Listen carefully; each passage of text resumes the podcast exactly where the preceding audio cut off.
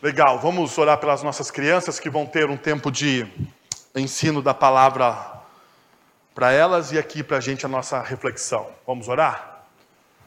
Pai, nós queremos te agradecer por este tempo de adoração, exaltamos o teu nome, bendizemos o teu nome, Senhor, glorificamos por tudo aquilo que o Senhor tem feito na nossa comunidade. Louvado seja o nome do Senhor, Pai. Neste momento, nós queremos pedir pelas nossas crianças que receberão o teu evangelho, ah, vão ouvir a mensagem do teu evangelho na linguagem delas, e pedimos que o teu Santo Espírito opere poderosamente, para que elas já desde cedo compreendam a Deus a profundidade, a extensão e as maravilhas que contém a tua palavra, Senhor. Neste momento também queremos pedir por nós aqui. Vamos refletir, entender, compreender a tua palavra e por isso, Pai, precisamos do Senhor e da ação do Teu Santo Espírito. É o que nós oramos em nome de Jesus. Amém. Muito bem, meus irmãos. Como vocês sabem, hoje pela manhã o assunto não foi um dos mais fáceis de se pregar, se falar. Falamos sobre dinheiro, né? Dinheiro. Então, é algo complicado, como eu disse para vocês, toda vez que um pastor prega sobre dinheiro, ele se sente meio como um fiscal do imposto de renda, né? As pessoas olham para ele e falam: Meu Deus do céu, vai falar sobre dinheiro. Mas eu acho que a gente passou pela turbulência ah, da melhor forma possível, né? Deus fez grandes coisas pela manhã. E como eu disse, a, a noite também seria um assunto que não é daqueles mais fáceis de se pregar, né? Ah, agora à noite nós vamos falar sobre casamento. E daí tem um ah, Houston, I have problems. Né? Por quê? Porque nem todo mundo que está em uma comunidade cristã vive na esfera do casamento. Então, quando um pastor prega sobre um tema tão específico, é tão bom quando a gente prega assim sobre né, coisas abertas, assim, salvação. Pá, não tem, não tem erro, né? Tá lá. Mas quando a gente prega de algo assim, quando a gente vai falar de algo tão específico para a vida das pessoas, nós precisamos tomar uns cuidados. Eu quero tomar dois com vocês aqui. Primeiro cuidado. Quero que você não ouça essa mensagem armado. Se você já teve alguma desilusão e passou por um processo de divórcio, separação, ou se você ah, está num momento difícil do seu casamento, neste momento eu gostaria que você ah, ouvisse a voz do Espírito. Ponto. Se você não está na esfera do casamento, é um jovem, ouça isso pensando: um dia eu vou me casar. E anote, anote. Ok? Se você não está neste momento assim, pense na fidelidade de Deus e como Deus pode usar você para abençoar outras pessoas. Abençoar outras pessoas. Porque nós nos relacionamos com várias pessoas nos espectros mais diversos da sociedade. E provavelmente, se você tem amigos ou amigas, alguma hora você vai precisar dar um conselho. Então, que você dê um conselho à luz da palavra de Deus. Ok? Podemos caminhar assim? Então, abra a sua Bíblia, porque o nosso tema é valorize o seu casamento. Malaquias, capítulo 2, versos de 10 a 16 profeta Malaquias, lá dos profetas menores no Antigo Testamento, né? Um dos textos que a gente até esquece que existe na Bíblia, né? A gente de vez em quando fala, Malaquias, esse cara existe, Ageu, Sofonias, né? Fala, meu Deus, esses caras estão aqui? Estavam aqui desde quando? Naum, desde quando eles estão aqui? Mas eles estão. Estão firmes e fortes lá. E tem mensagem de Deus para você nesses textos. Então, abre Malaquias capítulo 2, versos de 10 a 16, diz o seguinte: Não temos todos o mesmo Pai? Não somos todos criados pelo mesmo Deus? Por que será então que quebramos a aliança dos nossos antepassados sendo infiéis uns com os outros. Judá tem sido fiel. Uma coisa repugnante foi cometida em Israel e em Jerusalém. Judá, Judá, desonrou o santuário que o Senhor ama. Homens casaram-se com mulheres que adoram deuses estrangeiros. Que o Senhor lance fora das tendas de Jacó o homem que faz isso. Seja ele quem for, mesmo que esteja trazendo ofertas ao Senhor dos exércitos. A outra coisa que vocês fazem, enchem de lágrimas o altar do Senhor, choram e gemem, porque ele já não dá atenção às suas ofertas, nem as aceita com prazer. E vocês ainda perguntam, por quê? É porque o Senhor é testemunha entre você e a mulher da sua mocidade pois você não cumpriu a sua promessa de fidelidade. Embora ela fosse a sua companheira, a mulher do seu acordo matrimonial. Não foi o Senhor que os fez um só, em corpo e em espírito, eles lhe pertencem. E por que um só? Porque ele desejava uma descendência consagrada. Portanto, tenham cuidado, ninguém seja infiel à mulher da sua mocidade. Eu odeio o divórcio, diz o Senhor, o Deus de Israel, e também odeio o homem que cobre de violência como se cobre de, como se cobre de roupas, diz o Senhor dos Exércitos. Por isso, tenham bom senso, não sejam infiéis. Como vocês sabem, nós estamos trabalhando essa série Corra para Vencer. Nós passamos até agora, só para você se recordar, por sete temas. Esse é o oitavo. Esse é o oitavo. Nós passamos por sete temas. Abrace o seu propósito, renove a sua mente, conheça a sua doutrina, pratique a devoção, priorize a sua amizade, cultive, priorize a sua igreja, cultive as suas amizades e controle o seu dinheiro. Agora, vamos trabalhar, valorize o seu casamento. Agora, veja só, em nossa cultura ocidental, alguns dos valores que fundamentam a construção dela nesses últimos anos estão sendo o quê? Perdidos, perdidos. Existe uma desvalorização das instituições, e isso acaba esbarrando no casamento. Talvez este seja o problema, porque nós olhamos para o casamento como uma instituição. Mas à luz da palavra de Deus, talvez ele não seja tanto como uma instituição no seu mais, no seu mais exato nome. Nós poderíamos dizer que, ela, que ele é a célula máter da sociedade. Ele é mais do que uma instituição. Ele é mais do que uma instituição. Ele é o sustentáculo daquilo que nós conhecemos então como civilização. Se nós olharmos para os textos bíblicos, a partir de Gênesis, quando Deus cria todas as coisas e quando Deus faz homem e mulher, a única coisa que no relato da criação não estava boa era o quê? Quando o homem estava só. E Deus diz: não é bom que o homem viva só. O que, que Deus então cria? Deus cria a mulher. E o homem tem então a declaração, a, o primeiro, o primeiro, a primeira música de sofrência, né? Esta é osso dos meus ossos, né? A carne da minha carne. Ele tem então é, aquele grande poema. Tudo bem que isso só dura até Gênesis capítulo 3. Um capítulo, um capítulo, pelo amor de Deus. Poderia ser mais, né? Mas foi só um. Ainda bem que nós não temos uma noção de tempo em Gênesis, né? Pode ter sido alguns anos. Gostemos de pensar dessa forma.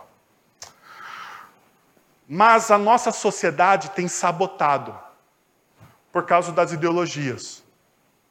Ideologia queer, ideologia de gênero e ideologia feminista. Uma das mulheres mais renomadas da ideologia feminista no mundo, Judith Butler. ela diz que o casamento é, um, é uma aberração para sociedades desenvolvidas. Mas isso não é tão novo. Isso não é tão novo. Em algumas ideologias, se tem a noção de que o casamento conspira contra essas ideologias. Um dos, um dos filósofos mais celebrados do socialismo, Gramsci, ele vai conspirar contra o casamento. Ele vai dizer: nós precisamos tirar as mulheres da relação entre homem e mulher, casamento. Nós precisamos colocar as mulheres no mercado de trabalho. Para quê? Para que o Estado cuide de quem? Das crianças. É interessante. Existe um estudioso, um estudioso, Edward Gimbom. Ele escreveu um livro muito famoso no século XVII, século XVIII, desculpa, século XVIII. Ele escreveu um livro, O Declínio e a Queda do Império Romano. E nessa obra de seis volumes, ele diz que há cinco razões pelas quais o Império Romano caiu. O grande Império Romano cai. E quais são? Mas eu queria dar só duas, porque as cinco não tem a ver, eu quero contextualizar com vocês. As duas principais, segundo o estudioso. Primeira, a decadência da religião. Quando essa se torna oficial pelas mãos do imperador Constantino, passando a ser mais uma força política do que um agente de transformação espiritual, social e vocacional. Quando o cristianismo para de ser um movimento e se torna então uma instituição. É a religião do império. Segundo o estudioso, ele vai dizer: não, isso aqui é uma marca de que o império vai declinar. Uma outra marca é a degradação do lar. O resultado do divórcio desenfreado dentro da sociedade romana que vivia um momento de promiscuidade exacerbada, fragmentação das famílias, fragilidade do ensino dos seus filhos, degradando gradualmente os valores e princípios comunitários. Olha, parece que nós estamos olhando a nossa sociedade, não é? Parece que estamos olhando o mundo ocidental. O evangelho perde muito a sua força, a sua, a sua integridade. Temos muitos pregadores, mas pouca transformação na sociedade brasileira. A sociedade brasileira hoje tem a, o maior, na América do Sul, o maior povo, o maior público, aqueles que se chamam povo de Deus, hoje o Brasil é campeão na América do Sul. A pergunta é: qual o nível de transformação disso? O que, que nós estamos fazendo de fato como transformação da sociedade? A outra realidade que ele aponta da família, isso é uma verdade. Isso é uma verdade. Vivemos tempos estranhos. Tempos estranhos. Vivemos tempos onde nós somos cerceados dos nossos direitos de opinião. Temos que tomar muito cuidado com o que nós falamos neste momento da história, principalmente neste culto, porque ele é transmitido. No entanto, no entanto, nesses tempos estranhos, o que nós vemos é a família sendo fragmentada. Qual é a consequência? A, a fragilidade ou a fragilização dos nossos valores e dos nossos princípios. Um puritano do século XVII, Vincent Aslop, ele vai dizer o seguinte: Inútil será sonhar com uma congregação santa se as famílias são profanas. Inútil, inútil a gente falar sobre santidade em termos de comunidade, se as nossas famílias não buscam a santidade no contexto do lar. No contexto do lar. E aqui eu quero dizer uma coisa para vocês que me assusta. Nos últimos anos, nós perdemos, nós perdemos a capacidade de fazer devocional com os nossos filhos. Perceberam? Eu não estou falando nem de culto no lar. Porque esse aí não tem esperança. O que eu estou falando é de devocional, de ler a Bíblia, de orar, de ensinar o seu filho. Hoje pela manhã nós tivemos a oportunidade de batizarmos uma criança.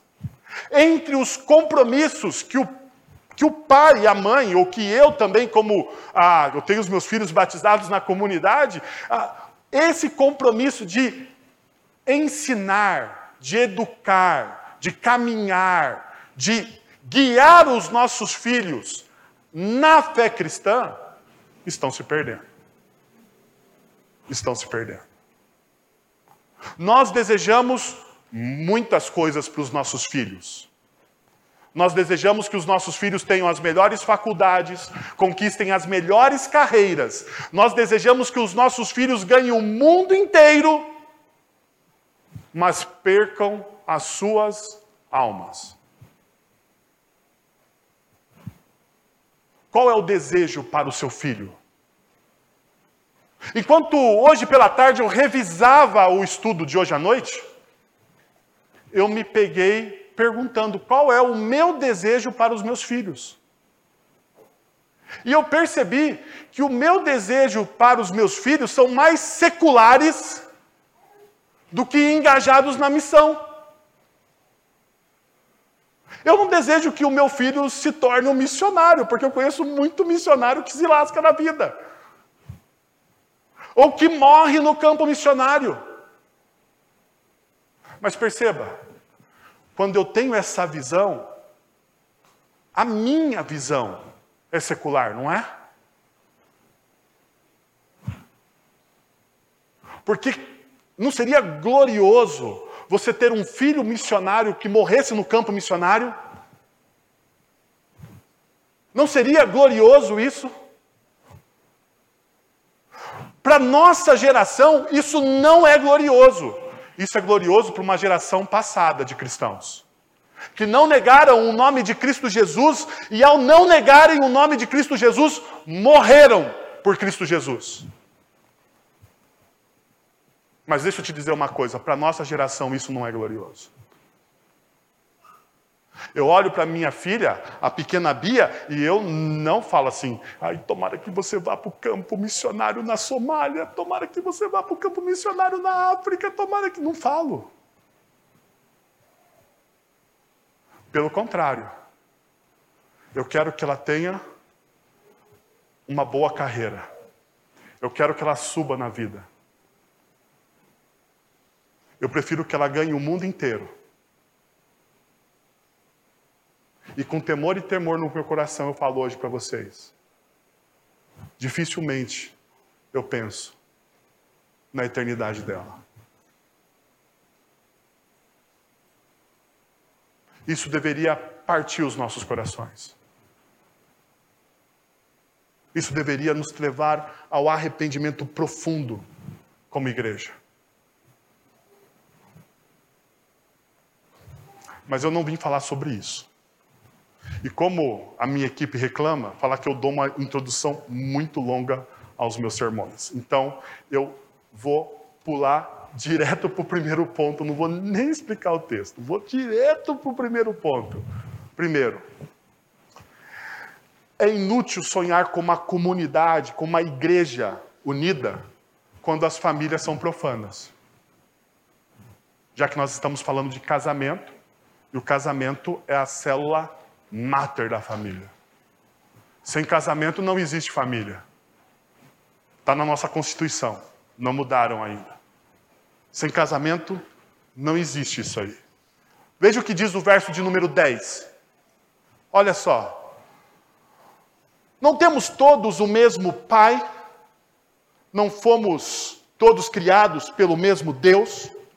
Por que será então que quebramos a aliança dos nossos antepassados, sendo infiéis uns com os outros? A primeira verdade importante que vemos é que todos temos a mesma origem. É o que o texto está dizendo. Temos, nós temos o mesmo Pai, nós temos o mesmo Deus. A primeira parte do versículo diz: um pai, e provavelmente esse um pai aqui se refere a Deus. Alguns comentaristas vão falar de Abraão, mas está muito, é muito fraca essa pista de Abraão. É muito fraca. Primeiro, porque a maioria das traduções entendem esse pai como um pai maiúsculo, ou seja, sendo a própria figura de Deus. Veja, a segunda parte deste versículo mostra uma outra realidade. Não foi só um Deus que nos criou, a palavra criar aqui, então, ela é chave. É a mesma palavra usada em Gênesis capítulo 1, quando Moisés escreve sobre Deus criando os céus e a terra. Deus nos formou e depois nos escolheu. Malaquias então começa e afirma o conhecimento de Deus, escolhendo e chamando o seu povo de forma distinta. A única razão pela qual vocês foram criados e existem como nação ou como povo ou como igreja, é por causa de Deus. E é o que o texto está dizendo. Sou eu que chamo, sou eu que formo, sou eu que crio. E aqui tem uma coisa que para nós é muito complicada, principalmente na nossa cultura humanista. Por quê? Porque desloca o foco de nós como seres humanos e coloca o foco em quem? Em Deus. O protagonista da história não sou eu e você. O protagonista da história é o próprio Deus. Nós somos, desculpe, eu sei que não é legal. Nós somos coadjuvantes. No máximo que você vai ganhar na sua vida é um Oscar de bom coadjuvante, mas nunca de ator principal. Nunca de protagonista. E isso nos incomoda, nos incomoda desde Gênesis capítulo 3, porque qual que é a tentação? Qual que é o desejo de Gênesis capítulo 3? Você se torne como quem? Como Deus.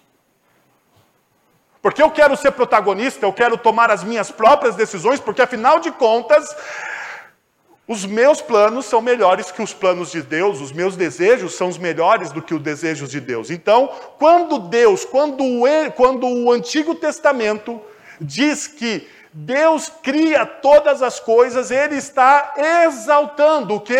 A autoridade e a soberania de Deus.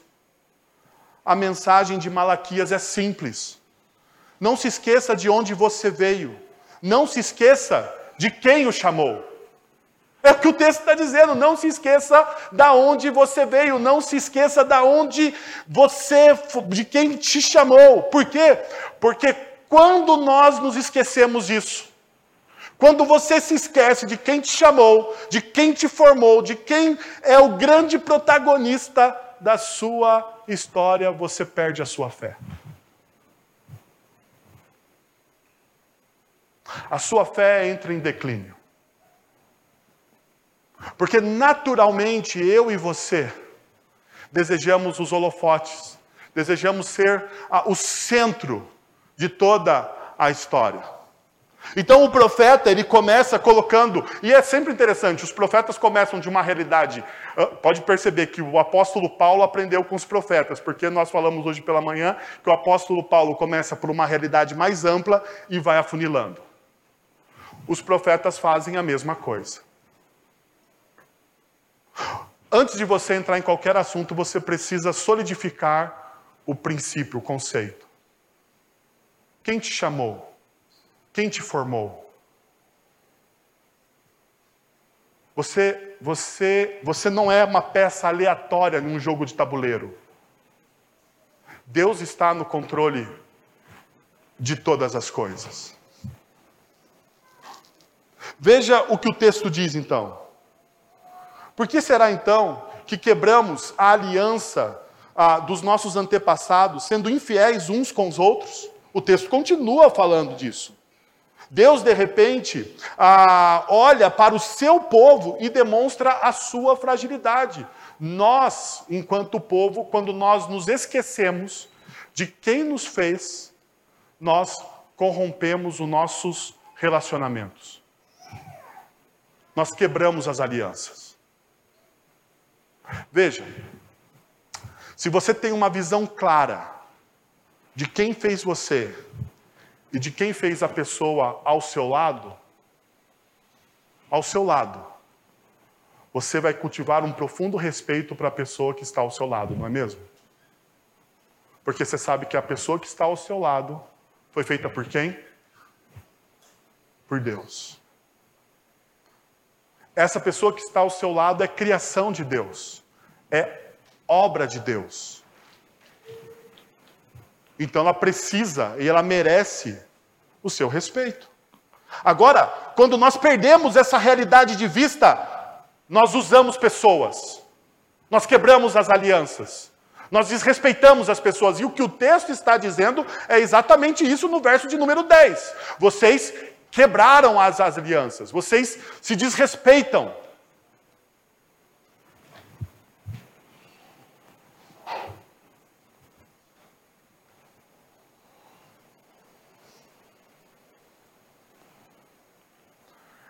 Porque nós esquecemos que um dos efeitos que traz uma diferença para nós como povo de Deus é o seguinte: nós amamos uns aos outros. Veja, Jesus ele vai dizer nos, nos evangelhos: vocês serão conhecidos como meus discípulos se vocês como? se vocês amarem uns aos outros.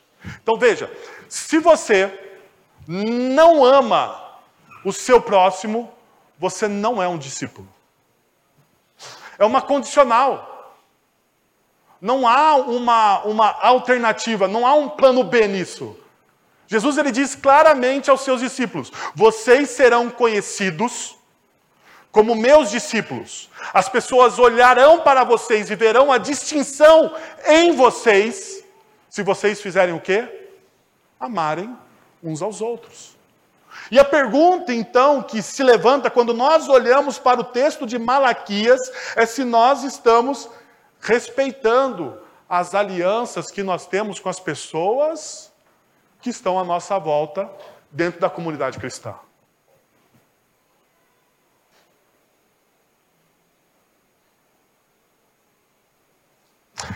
Tem uma música que eu detesto que se cante. Não sei você, mas eu tenho músicas que eu detesto que cante na igreja. E uma delas, e uma delas, o pastor Guilherme faz questão de vez de em quando colocar a música que eu detesto que cante na igreja. É uma música, acho que do. É do Azaf? Eu não sei se é do Azaf ou se é do, do Davi, ou é do, pessoal mais antigão aí. A música chama Recebi um novo coração do Pai. E ela vai dizer o seguinte: Recebi um novo coração do Pai, né? Coração regenerado, coração transformado.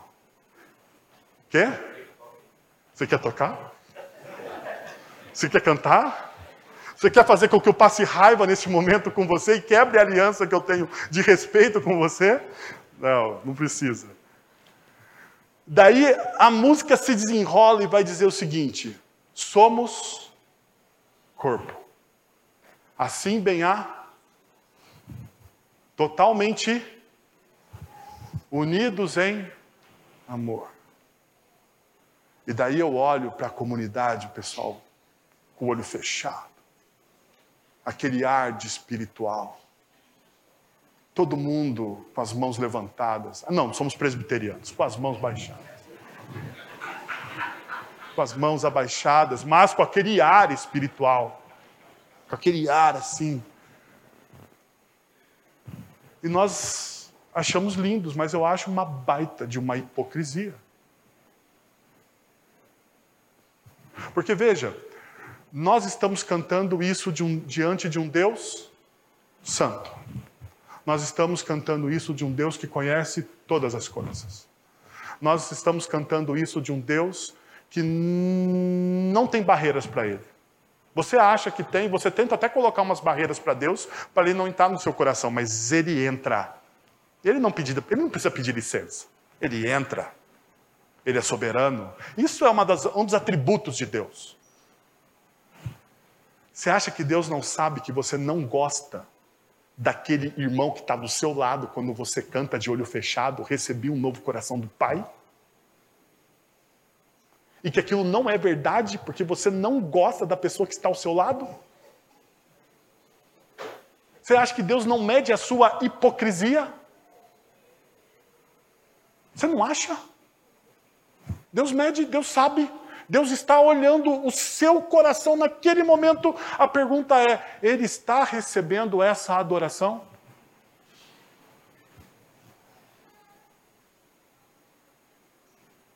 Ele olha para isso assim e diz: Olha que bonito aquele meu filho me enganando. Olha que tentativa ótima.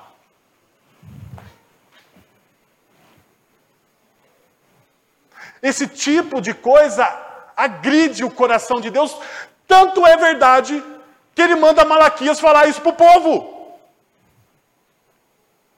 Tanto é verdade que ele manda um recado para o povo de Israel: olha, vocês estão quebrando a minha aliança, o respeito que vocês têm que ter um com os outros, o mínimo de amor que vocês precisam ser distintos como comunidade. O mundo perdido pode questionar os nossos discípulos, pode nos questionar enquanto discípulos. O mundo olha para nós e pergunta: esse cara anda sempre zangado, ele critica tudo que os outros fazem, ele tem um preconceito enorme. Ele tem um preconceito enorme. Você percebeu que a gente tem dificuldade de elogiar o pessoal da igreja? A gente tem dificuldade, a gente sempre acha que tem uma coisa difícil. Reunião de avaliação da minha equipe. Como que foi o domingo? Pontos negativos. Temos 280 pontos negativos. 280. Todo mundo tem um negócio. Pontos positivos. O grilo toca na sala. Cri, cri. Ninguém tem absolutamente nada. Parece que foi uma droga. E Deus não agiu. Nosso olhar sempre está crítico. Nós não conseguimos olhar com graça. Parece que a gente sempre está bravo com alguma coisa. A gente não. A gente fala de graça. Meus irmãos, nós somos o povo da graça. Mas a gente fala de graça, mas não vive a graça. É um negócio esquisito. A gente vive muito mais por uma lei. Criamos regras, preconceitos, e as pessoas olham para isso e a igreja não é atraente. A igreja não é atraente porque não vive no espectro da graça. Porque a graça é irresistível. Quando alguém encontra graça, o evangelho, o evangelho transforma tudo e a todos. O evangelho é irresistível, irresistível. Ninguém resiste ao evangelho de Cristo Jesus.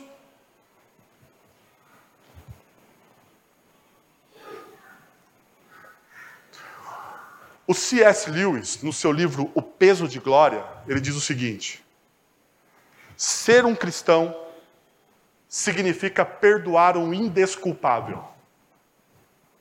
Porque Deus perdoou o indesculpável em você. Ser cristão significa você viver no espectro da graça. E viver no espectro da graça significa você perdoar aquilo que é indesculpável. Porque Deus ele perdoou o quê? O indesculpável em você. Veja, um segundo ponto é que inútil sonhar com transformação quando as nossas famílias são profanas. É inútil a gente sonhar com transformação. Veja o que o texto vai dizer. Judá tem sido infiel. E perceba, o texto bíblico, esse texto principalmente, ele vai trabalhar com, dois, com, duas, com duas forças antagônicas: fidelidade e infidelidade. Então, entra o tema infiel aqui. Judá tem sido infiel. Uma coisa repugnante foi cometida em Israel e em Jerusalém. Judá desonrou o santuário que o Senhor ama. Homens casaram-se com mulheres que adoram deuses estrangeiros. Que o Senhor lance fora das tendas de Jacó o homem que faz isso, seja ele quem for, mesmo que esteja trazendo ofertas ao Senhor dos exércitos. Deus está dizendo: você cometeu um ato inimaginável de profanar o meu santuário. Não sabemos exatamente qual foi esse ato, nós não sabemos qual foi, não tem uma dica histórica nem exegética. Mas se, se, examinamos o sermão, por exemplo, de Jeremias capítulo 7, nós podemos chegar a, uma, a algumas pistas de, do que, que isso significa. Jeremias 7, 9, ele exclama: Você roubou, matou, comete adultério, jura falsamente, queima incenso a Baal e segue outros deuses que você não conhece a acusação está dada, o povo de Deus está depondo e Deus é o advogado de acusação. A acusação deles é que eles profanaram o Senhor por meio do roubo, do assassinato, do adultério e do engano. Pior de tudo, eles seguiram o quê? Falsos deuses. A traição final de um relacionamento de aliança com o Deus Trino. Seguir deuses falsos. Basicamente, os filhos de Deus estavam se casando com as filhas dos pagãos. E aqui a gente vai entrar num nível hard de cuidado. Como eles poderiam se casar com incrédulos quando Deus proibiu estritamente essa prática no AT? No Antigo Testamento, desculpa, eu pus AT aqui. No Antigo Testamento, a resposta ah, pode ser ganho pessoal. Olhando para o texto de maneira específica, o povo havia acabado de voltar da terra para a terra prometida depois de um tempo de exílio na Babilônia por muitos anos. Uma das maneiras mais rápidas de garantir riqueza era o quê? Casando-se com pessoas abastadas. E provavelmente isso aconteceu. Eles trocaram então os preceitos, os princípios e valores por bens materiais. Essa é a acusação. Eu estou trocando os meus princípios e valores para obter um lucro pessoal ao se casar com mulheres pagãs e se divorciarem das suas esposas da mocidade. Deus proibiu estritamente essas ações no Antigo Testamento, não porque ele discrimina algum grupo étnico, e você vai perceber isso. Não há uma discriminação. A questão não é uma exclusividade racial, mas é uma questão de proteção para o povo de Deus contra a idolatria.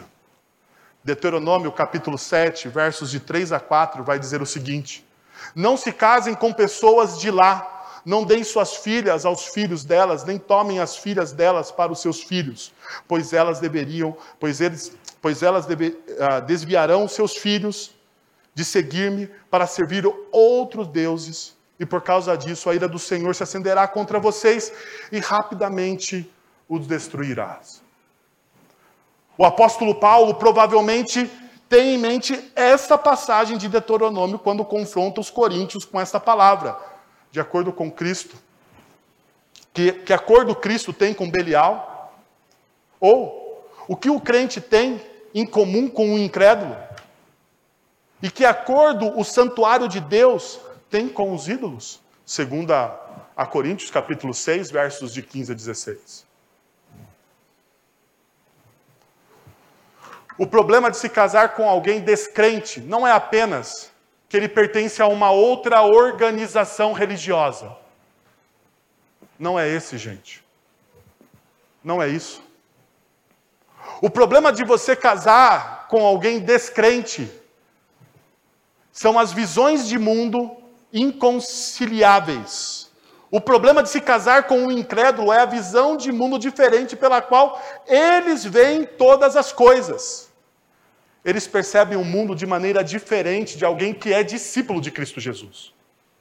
Eles olham para o mundo de maneira diferente. Enquanto um discípulo crê na soberania de Deus, um descrente crê em qualquer outra coisa. Pergunta: há conciliação?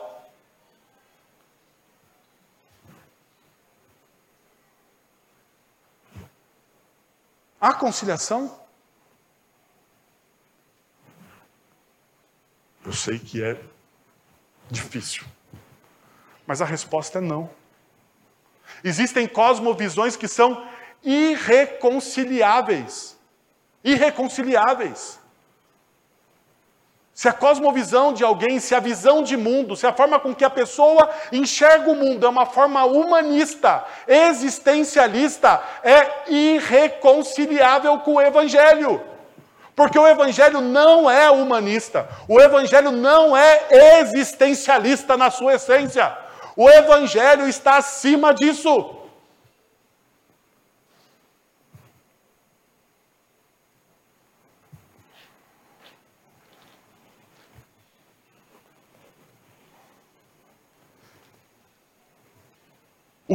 Os cristãos têm um sistema para ver o mundo, para interpretar os fatos, para compreender a razão e os porquês.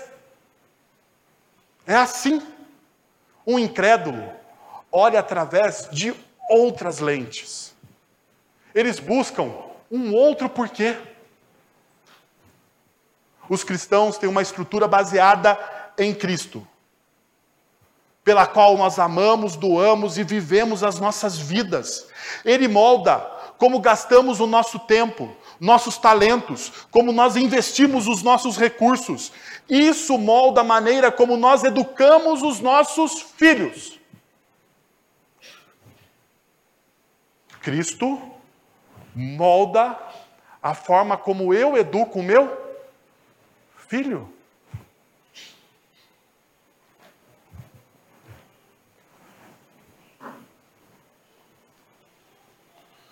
Ele molda a nossa disciplina, a nossa dedicação. E unir-se em casamento com alguém que não tem a mesma visão de mundo, uma visão de mundo irreconciliável com a sua, cria uma tremenda tentação para você abandonar o Evangelho de Cristo Jesus. Cria uma tremenda tentação. Isso era verdade para o povo de Israel. Isso é verdade para a gente. Deixa eu falar uma coisa muito clara para vocês. Porque assim, eu posso ser cobrado de muitas coisas, mas eu não quero ser cobrado pelo meu Senhor. Posso ser cobrado que eu não, eu não prego pouco tempo, mas eu não quero ser cobrado por não ter pregado a verdade. Então isso é uma coisa que eu não quero.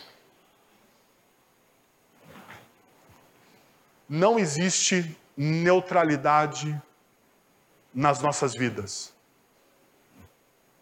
Não existe. O Evangelho é claro. Quem não está em Cristo está aonde? Quem não está em Cristo Existem dois tipos de pessoa no evangelho, de pessoas no evangelho. Existem as pessoas que estão em Cristo e as pessoas que não estão em Cristo. Não existe a coluna do meio. Não existe. Não existe a pessoa em cima do muro. Não existe o mais ou menos crente. Não existe aquele. Ele só falta ser crente. Se ele só falta ser um discípulo de Cristo, falta absolutamente tudo. Se essa pessoa não confessou Cristo Jesus como Senhor e Salvador da vida dela, falta absolutamente tudo. Não existe neutralidade. E se a pessoa não confessou Cristo Jesus como Senhor e Salvador da vida dela, a cosmovisão dela, as lentes que ela enxerga o mundo, são todas as lentes menos a lente do Evangelho. Porque a lente do Evangelho, a cosmovisão cristã, só é dada por aqueles que possuem o Espírito Santo de Deus neles.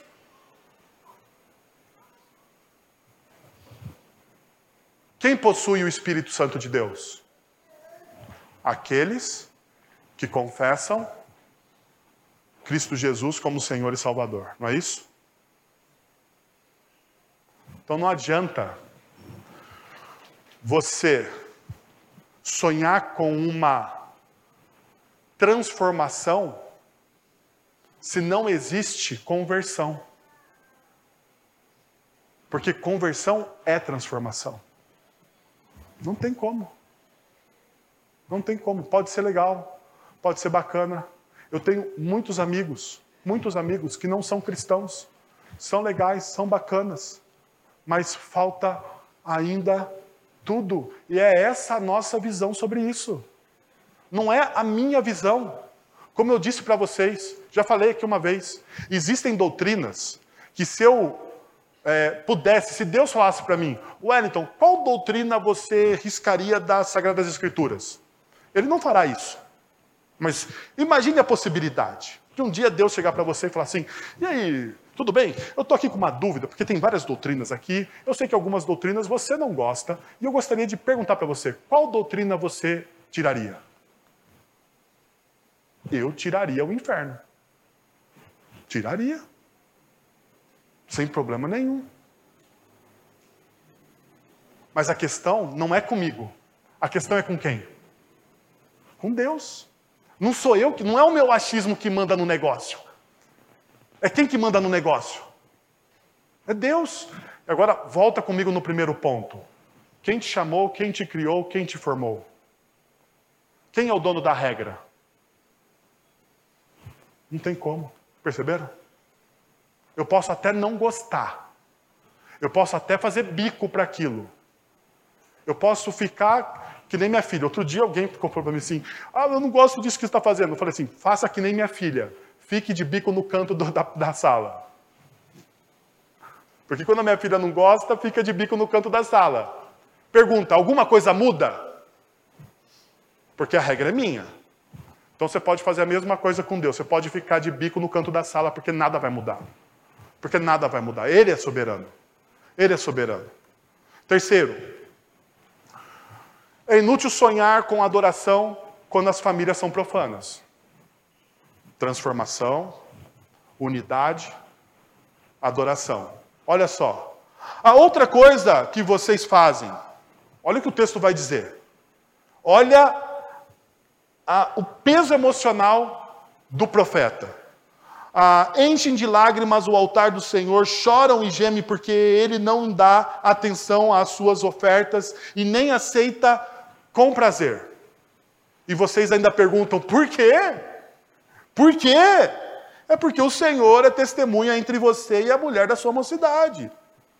Você, pois você não cumpriu a sua promessa, perceba, de fidelidade. Lembra a tensão do texto? A tensão do texto é fidelidade versus infidelidade. Embora ela fosse a sua companheira, a mulher do seu acordo matrimonial. Você notou a angústia emocional neste versículo? Os homens estão chorando e gemendo. No entanto, a mente, o propósito de Deus está decidido. Ele essencialmente responde: Eu os cortei da minha presença.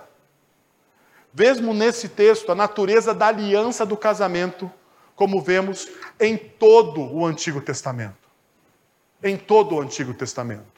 No jardim do Éden, Deus usou uma linguagem de aliança idêntica quando declarou: Deixe o homem pai e mãe e se una à mulher, tornando-se os dois uma só carne. Ambos os participantes desta união, desta aliança, eles devem deixar a influência do seu passado e criar juntos agora uma nova união, uma nova família, sobre a orientação de um Deus Santo. Então, perceba uma realidade aqui. Se você é casado e você ainda não saiu da asa do seu pai e da sua mãe, você está cometendo o quê? Um erro.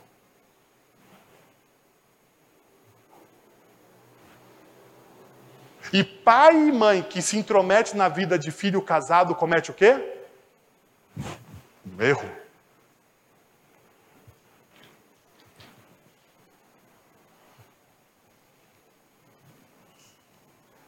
Mas desde o princípio da criação, olha o que Jesus vai dizer, mas desde o princípio da criação, Deus não fez o homem e a mulher, por isso deixará o homem, pai e mãe, e se unirá à sua mulher, e serão os dois uma só carne. Assim, já não sois mais, ah, já, já, assim já não sois dois, mas uma só carne. Portanto, o que Deus uniu, o homem não deve separar. Malaquias, então, ele conecta aqui a aliança do casamento com a aliança que Deus faz com o seu povo. Efetivamente, Deus diz: vocês, homens, casaram-se com suas esposas por meio de uma aliança, que é a representação de seu relacionamento comigo. O casamento dentro da teologia reformada, não é um sacramento, mas ele é algo significativo. E por que, que é algo significativo? Porque o casamento é uma imagem do relacionamento entre Deus e o seu povo. Quando você lê o Antigo Testamento, você vai perceber uma coisa. Deus ele é tratado muitas vezes como o noivo e o povo de Deus como quê? Como a noiva. Mais tarde, no Novo Testamento, Jesus então será o noivo e a igreja será o quê? A noiva. Qual é a sacralidade do casamento? Qual é a sacralidade da aliança do casamento? Efésios capítulo 5 vai dizer. É um mistério. Assim como existe o um mistério da união entre um, entre Deus, entre Cristo e a igreja, existe o mistério da união entre o homem e a sua mulher. Para aqui. Você casado.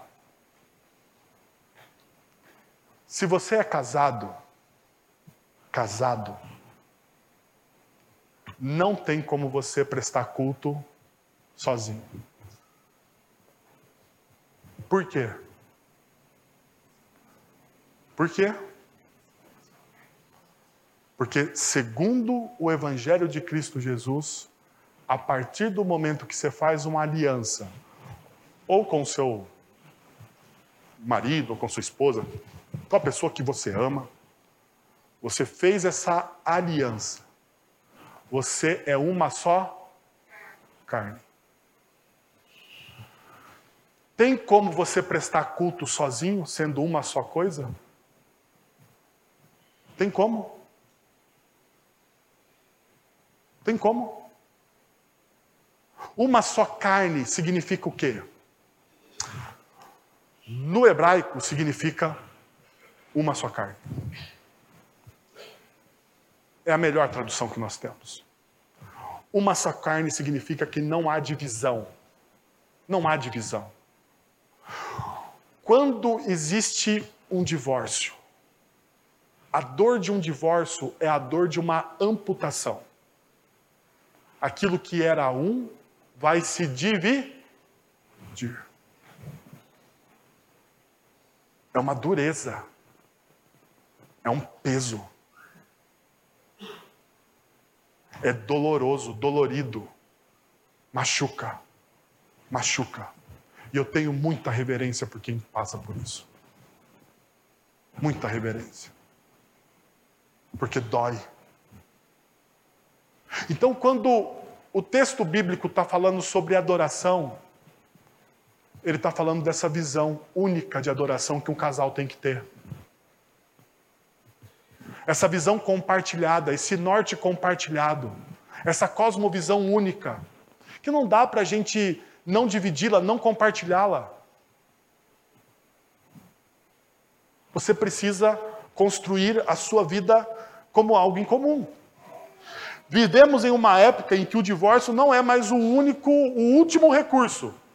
É o primeiro. É o primeiro recurso. Foi Foi-se a geração que era a geração que suportava todas as coisas. A nossa geração hoje é a geração do caminho mais fácil. Das resoluções mais rápidas, do pragmatismo. E agora tem aqui uma das grandes dificuldades. A vida não é pragmática. A vida não é uma corrida de 100 metros. A vida ela é uma maratona. E tem coisas na maratona que você só descobre no meio dela. Depois dos 10 km, depois dos 20 km, você vai descobrir algumas coisas.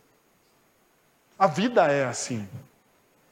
Nós muitas vezes tratamos a vida como algo pragmático. E nós queremos resolver os problemas rapidamente. Não dá. Quando nós fazemos isso de maneira pragmática, nós perdemos a nossa fidelidade. E aqui está a última advertência.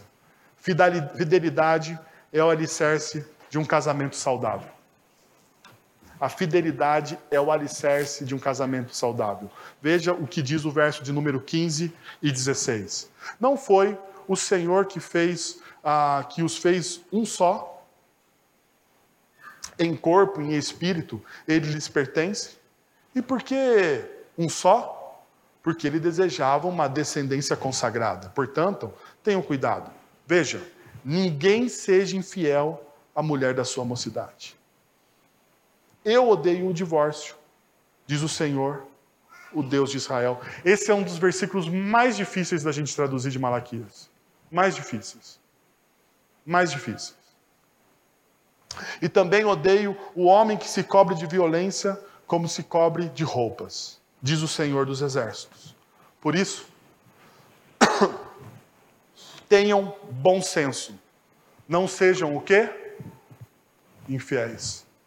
O último conselho que temos aqui é seja fiel. A fidelidade é a virtude mais desejada em um discípulo. A fidelidade é forjada nas situações mais intempéries da vida. A fidelidade só pode ser construída com o tempo.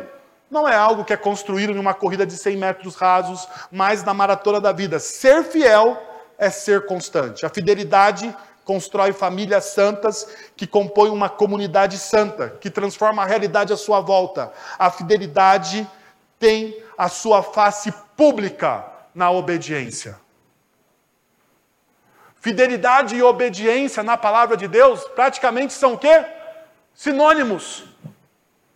E daí Isaías, capítulo ah, 1, verso 19, diz o seguinte: Se vocês estiverem dispostos a obedecer, vocês comerão melhor, os melhores frutos desta terra.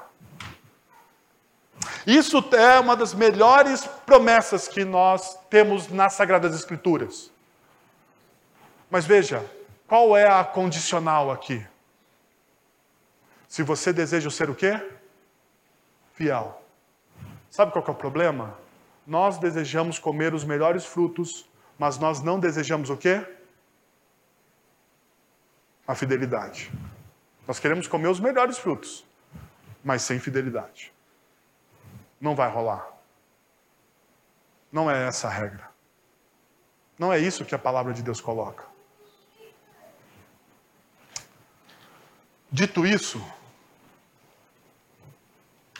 é fácil pegar algumas dessas palavras e começar a açoitar publicamente as pessoas que já passaram por uma experiência de divórcio.